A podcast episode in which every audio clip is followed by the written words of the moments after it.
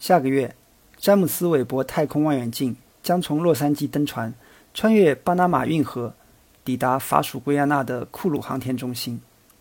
詹姆斯·韦伯太空望远镜是美国宇航局、欧洲航天局和加拿大航天局的一个联合项目。作为哈勃太空望远镜的继任者，它将成为下一代的空间天文台。它的口径是哈勃太空望远镜的三倍，但质量只有哈勃的一半左右。他计划拍摄宇宙中形成的第一个星系的图像，并探索遥远恒星周围的行星。制造这座太空望远镜经历了二十五年，耗资一百亿美元，凝聚了来自十四个国家的数千名科学家和工程师的心血。当然，它本来也是可以走空运的，但那样的话，装箱空间将非常紧凑，而且望远镜的重量大概有七吨。在库鲁的机场到航天中心路上的桥梁承受不了这样的载荷。这个太空望远镜将被阿里亚纳五号火箭送入太空，经过二十九天的航行，会到达距离地球约一百五十万公里的地方。从地球上看去，它将比我们能看到的最暗的恒星还要微弱一万倍。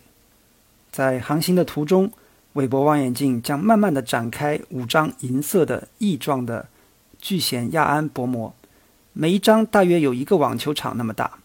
这些薄膜每一张都比纸还薄，它们可以起到巨大的遮光阳伞的作用，保护望远镜的主体免受太阳、月亮和地球的光和热的影响。这样，韦伯太空望远镜将保持与外层空间一样的黑暗和寒冷，以确保接受远距离信号的时候不受干扰。然后。十八面六边形的金属皮制作的主反射镜将打开，就像一朵巨大的夜间盛开的花朵。这些镜面打开之后，将形成一个像一栋房子大小的反射面，它们将捕捉传播了一百三十多亿年的光线。在计划中是这样的，但是过程很不顺利。来自亚利桑那州图森市的红外天文学家马西亚里克。对于这次发射非常紧张，他在过去二十年中的大部分时间都致力于韦伯望远镜上的近红外照相机的工作。近红外照相机是望远镜上的四个主要仪器之一。李克是研究星系形成方面的专家。近红外照相机将使我们能够看到数十亿年前最早的星系和恒星形成时发出的光线。二零一七年。李克和他的团队前往休斯顿的约翰逊航天中心，在那里对近红外照相机和其他的仪器进行了测试。他们想把望远镜暴露在模拟外层空间极冷的条件下。他们把花费了几十年做出来的镀金的成品密封在一个巨大的压力容器里，然后在上面浇上液氮。这个暴露实验在位于太空中心的巨大的真空舱室中进行。当年阿波罗号的指挥舱也是在这里进行测试的。值得庆幸的是，尽管当时哈维飓风袭击了休斯顿，里克的团队还是成功完成了这次任务。里克不仅见证了韦伯望远镜在哈维飓风中幸存下来，而且还多次面临了任务取消的威胁，以及将发射日期从最初定的2010年推迟到了2021年底的多次的延误。现在虽然发射日期已经确定，但是只有到发射三十天之后，李克的团队才能睡个好觉。一旦望远镜启动并运行，李克将回到他正常的科研工作，研究地球形成之前数十亿年在我们的宇宙中发生了什么。光的传播需要时间。当我们看到月亮时，我们看到的是一点三秒前的月亮；我们看到的木星是四十分钟前的样子。仙女座星系是距离我们最近的主要星系，也是我们不用望远镜就能看到的最遥远的天体。我们看到的是它在二百五十万年前的样子。哥伦比亚大学的天文学家、美国天文学会前主席大卫·赫尔芬德说：“我的学生经常感到沮丧，因为他们不能看到太空中的东西今天的样子。我告诉他们，这其实是一个很大的好处。”这意味着宇宙就像一本书摊开在你的面前，你可以翻到你想要的任何一页。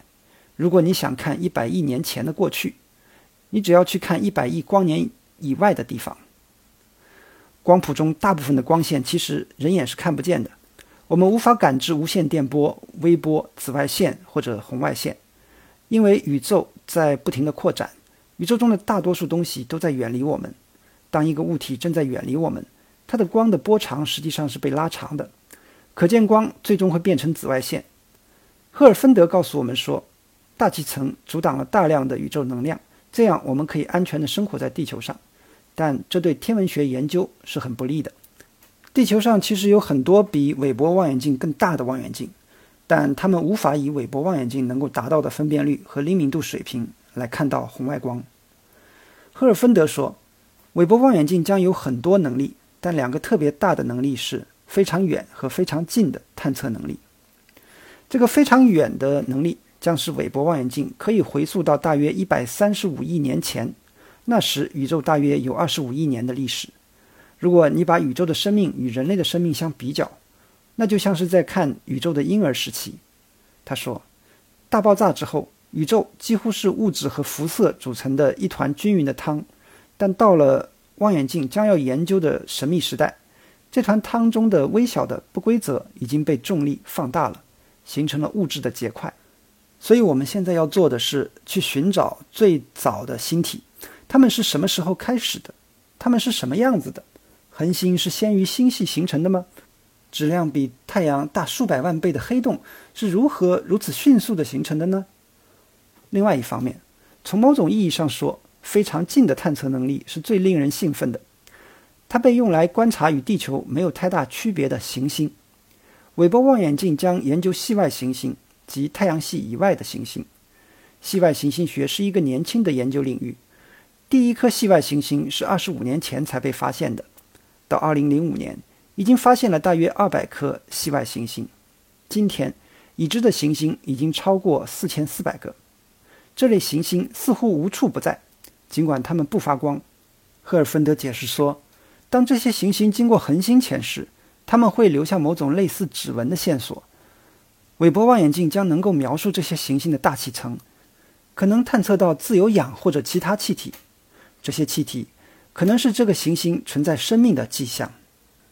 赫尔芬德的父母只接受过高中教育，他在一所普通的高中遇到了一位出色的戏剧老师。所以，当他拿到奖学金去阿莫斯特学院时，他以为自己会去学戏剧。结果，他发现阿莫斯特只有男生。于是，在选课程的时候，他特意去选那些与附近的女子学院或者男女同校的学院一起修的课程。结果，选到了一门由史密斯学院的一位教授讲授的天文学课程。学期快结束时，教授向学生们宣布，他将带他们去真正的天文学研究所。并从包里拿出了机票。学生们飞往亚利桑那州，那里的沙漠中天空晴朗，没有光污染，这使它成为天文观测站的热门地点。在一个美妙的周末，一位天文学家巴特伯克问这群学生：“是否有人想把天文学作为职业？”赫尔芬德举起了手。伯克说：“好的，想象你现在在国会作证。”你怎样说服纳税人把钱花在这看似毫无用处的宇宙研究上呢？当时是阿波罗登月的时代，赫尔芬德以阿波罗计划会带来一些不可预见的经济利益来进行论述。他提到了这个计划给微电子产业带来的发展。伯克告诉他，这个回答不正确。他说，这就像是歌剧或者是诗。正确的回答是因为我们是人类，我们与众不同。天文学之所以有价值，正如艺术之所以有价值。赫尔芬德从那天起决定成为天文学家。韦伯太空望远镜不是美国宇航局第一次花费超过二十五年的时间和巨大的资源在一个可能失败的项目上。在第二次世界大战结束时，美国物理学家莱曼斯皮策看到了德国 V 二火箭工作的可靠性。产生了使用类似的工具将大型望远镜发射到太空的想法。他在1946年发表了一篇题为《外星天文台的天文优势》的报告。该想法直到1977年才吸引到资金。该项目最初是作为大型太空望远镜，后来成为哈勃太空望远镜。以天文学家埃德温·哈勃命名。哈勃是个美男子，在芝加哥大学是个篮球高手。在一九二九年，他在洛杉矶附近的威尔逊山上，通过望远镜发现，空间中的每一个点都在远离其他点，也就是说，宇宙在膨胀。哈勃望远镜最终于一九九零年四月发射升空，它发回了螺旋星系的模糊图像。哈勃望远镜一开始工作不正常，镜子的玻璃。被磨得太平了，虽然误差比头发还要细得多，但结果证明这个误差的后果是严重的。虽然勉强可以用哈勃望远镜进行研究，但这依然是一个灾难性的、代价昂贵的失利。由于当时距挑战者号在起飞时爆炸仅仅过去四年，国会对批准修复哈勃望远镜任务的资金持谨慎态度。到了1993年。宇航员走出航天飞机，进入外层空间，修复了哈勃望远镜。他们用了十一天的时间，进行了五次太空行走，使用了两百件的工具。之后，哈勃开始发送带有远方星际尘埃信息的壮丽图像。哈勃望远镜是革命性的工作，它使美国宇航局得以恢复其超自然科学能力的光环。它告诉我们，宇宙比我们想象的要古老得多。它告诉我们在一颗被冰覆盖的木星卫星上有水冲刷过的痕迹。他告诉我们，超大质量黑洞是真实存在的。在哈勃一个最著名的图像中，他记录了恒星正在诞生时的鹰状星云中高耸的尘埃和气体云。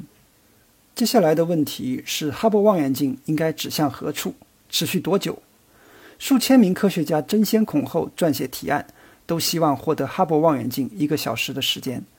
但是，百分之十的时间是由空间望远镜科学研究所所长决定使用的。该研究所在哈勃进入轨道后接管了哈勃的运行。该研究所所长是鲍勃·威廉姆斯，一个安静而果断的人。他认为望远镜至少应该花一百多个小时盯着一片空白而不起眼的天空。这是在北斗七星丙附近的一个黑暗区域。这个区域大致相当于一粒芝麻在你一臂之遥所能遮挡的区域大小。在一九九五年十二月十八日到二十八日之间，哈勃对着那个区域拍摄了几百张照片，曝光时间长达四十五分钟，这样可以显现微弱的光点。这些照片展示出了大约三千个星系，这些星系极不寻常。来自这么远的光年，意味着它们来自宇宙历史的更早的时期。那时的星系更年轻、更不均匀。它们体现了星系是如何形成的，以及它们是如何进化的。一九二四年，埃德温·哈勃发现，除了我们自己的星系之外，至少还有一个星系。而后来的哈勃望远镜则告诉我们，还有数十亿个星系。这批照片被称为哈勃深空图像。是现代天文学中最重要和最被广泛认可的图像之一。关于下一台望远镜将做什么的讨论开始了。更大的镜子可以捕捉到更远的光线，而一台屏蔽光和热并具有更好的红外能力的望远镜可以看到和了解更多的信息。詹姆斯·韦伯太空望远镜曾计划于2018年10月发射，其部件来自不同的制造单位，其镜片和仪器。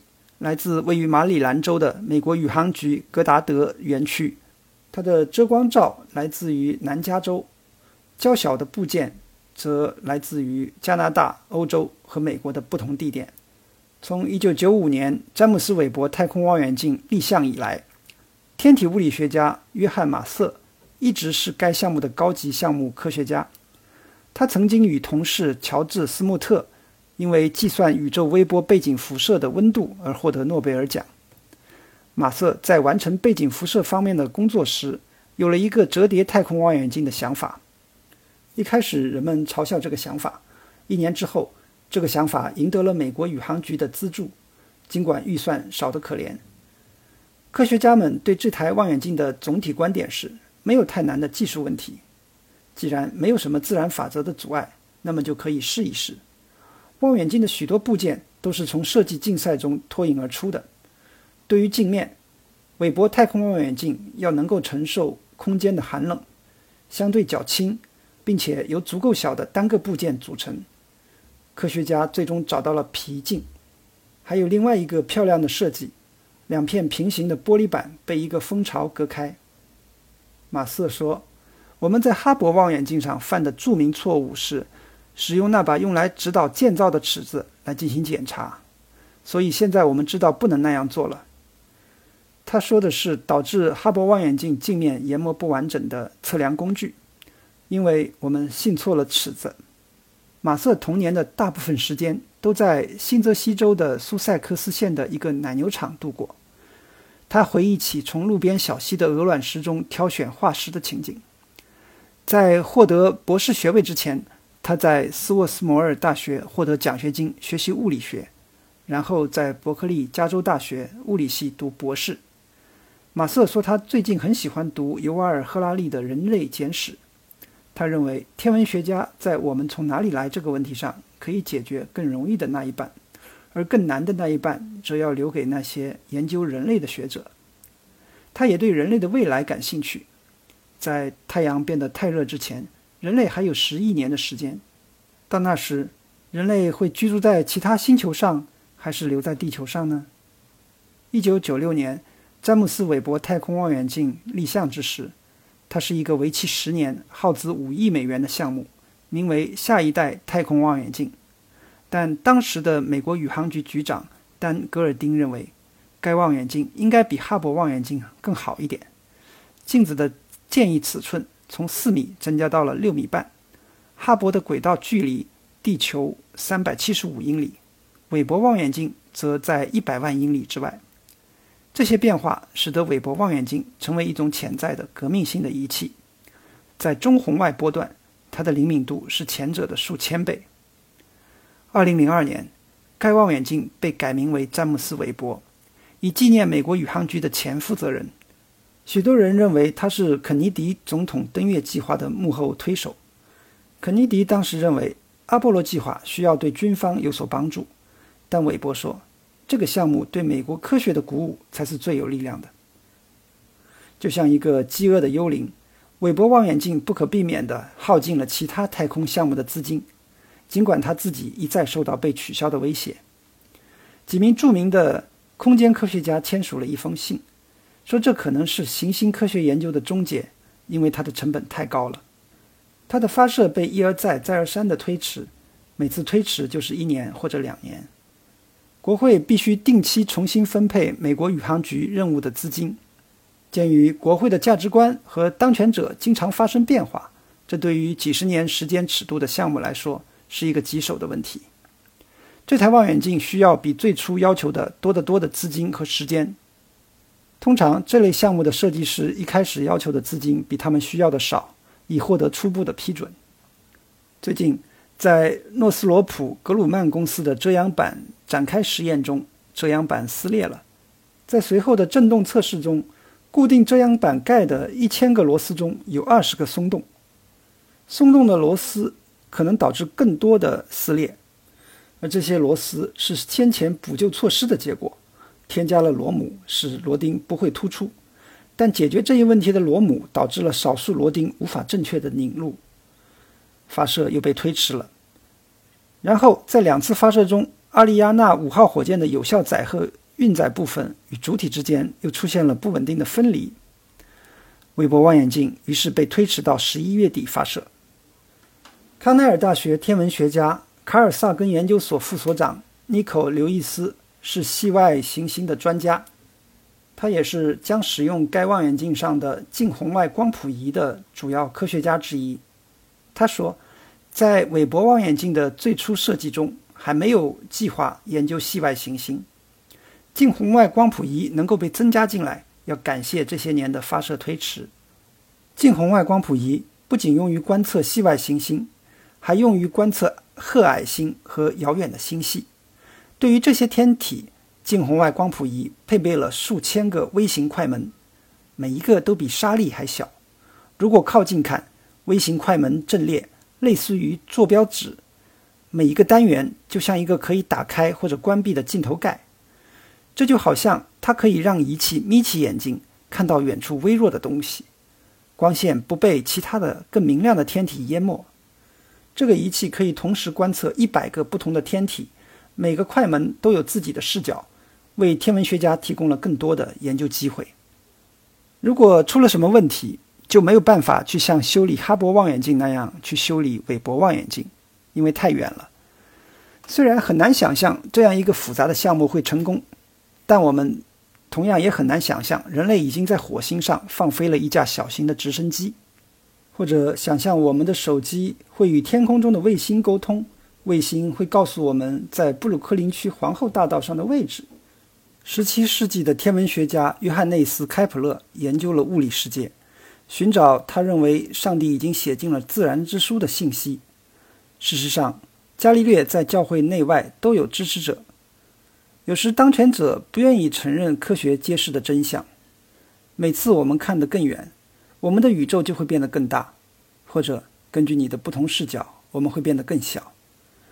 天文学家的立场永远是希望了解更多。鲍勃·威廉姆斯，前太空望远镜科学研究所所长，在南加州的一个浸信会家庭中长大，家中有兄弟姐妹五个。他从七年级开始就想成为一名天文学家。当时他在科学课上收到了一本关于天文学的小册子。然后他存了一笔钱，买了一台望远镜。他获得了加州大学伯克利分校的奖学金，在那里学习天文学。他的父亲不想让他上大学，因为他接受教育越多，就越会失去对圣经的信心。威廉姆斯说：“人们经常问他关于信仰的问题。许多文化中使用‘上帝’一词，基本上是指一切存在的事物。以这种观点看，宇宙本身就是一本书。”天文学家们正在阅读它。